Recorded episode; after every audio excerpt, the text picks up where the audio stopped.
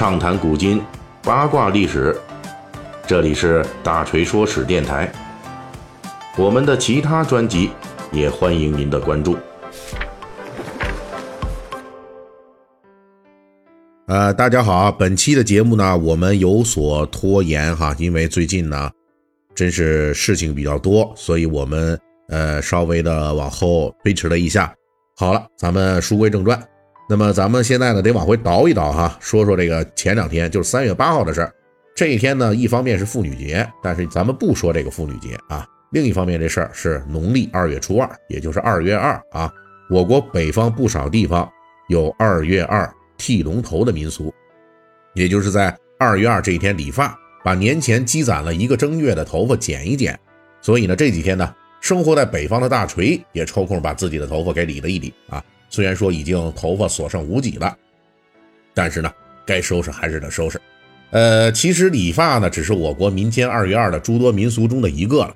而且这个剃龙头的理发习俗主要流行于北方，我国南方很多地方在这一天是不兴这个的。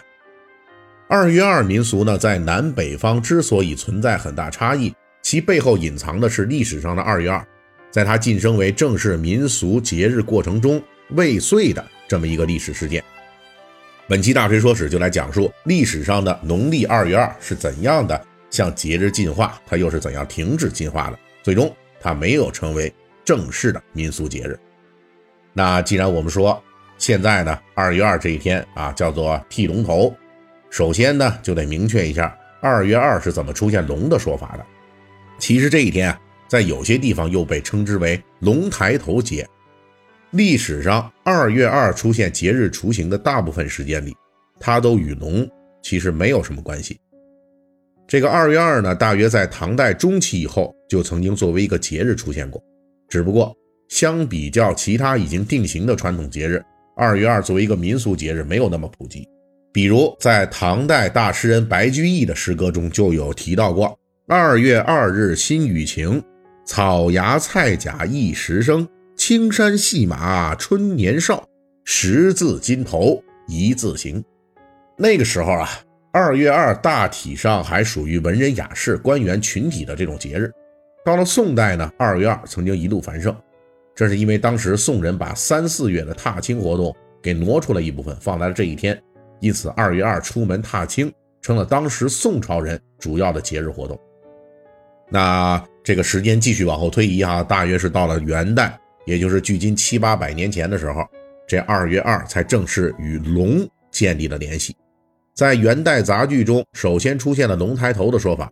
那个时候成书的《西津志》里边就记载说：“二月二日谓之龙抬头。”这一天的凌晨时分，各家要用石灰放在水井周围，放在家中各处，比如说这个水缸啊、灶台的附近。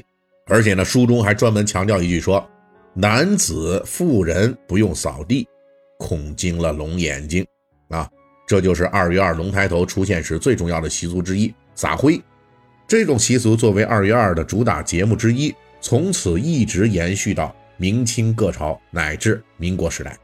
为什么古人在二月二这一天要强调龙抬头，并且要撒灰呢？对此，明朝就有人做过研究。成书于明代的《地经景物略》这里边就解释说，二月二龙抬头。还要熏床炕，这叫做引龙，目的呢是要百虫不出，也就是说要寻找古人在二月二出现龙抬头的讲究。我们需要从农历二月二附近的另外一个节气说起，这就是惊蛰。今年的惊蛰日是三月六日，也就是三月八日二月二的前两天。所谓惊蛰，就是春天到了，天气暖和了，就是各种蛰伏的虫子呀都蠢蠢欲动了。有了惊蛰这样的日子，古人在二月二这一天大搞撒石灰的举动就很好理解了，这就是为了驱虫防疫。那么，为什么古人不直接说二月二是驱虫日呢？非要说是龙抬头呢？这是因为，在我国古代，人们认为龙既是人类的保护神，同时也是百兽百虫的统领。既然有了龙抬头，那么百虫你就得低头。由此来说，二月二也就是。龙作为首领出没，而百虫必须退避之日。同时，这里边也包含着古人希望传说中的龙不仅能在二月二这一天出来退避百虫，而且还能保佑人间平安的一种美好愿望。虽然二月二的节日民俗在元代正式出现了，但是当时这种二月二的节俗并不普遍。二月二开始推广开来是在明清，特别是清代。到了明清时期，二月二还被人视为是土地公公的生日。至于理发这个活动呢，在西方概念的理发行为传入中国之前，剃头这个行当是因为清代强制留辫子才出现的。而我们如今看到的北方不少地区出现二月二剃龙头这种理发习俗，跟清代留辫子又有很大区别。它出现的还要晚啊！这种二月二理发实际要等到民国时代才普及开来，而且这种普及也是相对的，主要分布于我国北方，诸如河南、河北。呃，东北以及南方的江苏等地，现在的人们呢，之所以把二月二的理发说成剃龙头，也正是沿袭了从元代开始的二月二龙抬头的美好愿景。选在这一天理发，既是民国以后人们对卫生防疫有了新的需求，同时这一天的理发被寓意为龙剃头，也包含着这样一个逻辑链条，这就是长辈对小辈卫生的关照，同时也包含着。希望新一代能够成才成龙的美好祝愿。也就是说，我们今天所熟悉的二月二，实际是在民国时代才全面发展起来的。二月二呢，也正是在民国时代达到了繁盛。这时候，它距离成为一个普遍的民俗节日已经非常接近了。但是呢，它发展到这个鼎盛阶段之后，这发展也就停滞了，随后逐步衰落，就再也没机会成为正式的节日。从一个节日的产生到发展的历程来说，二月二在成为正式民俗节日的路上，属于中途停止发育了。之所以会出现这种状况，主要原因是二月二的大部分民俗啊，其实还是人们根据传统的农业社会的生产生活节奏来设定的，比如驱虫啊，还有这个祭祀龙等等。而在遇到现代社会生产生活节奏的强力冲击之下啊。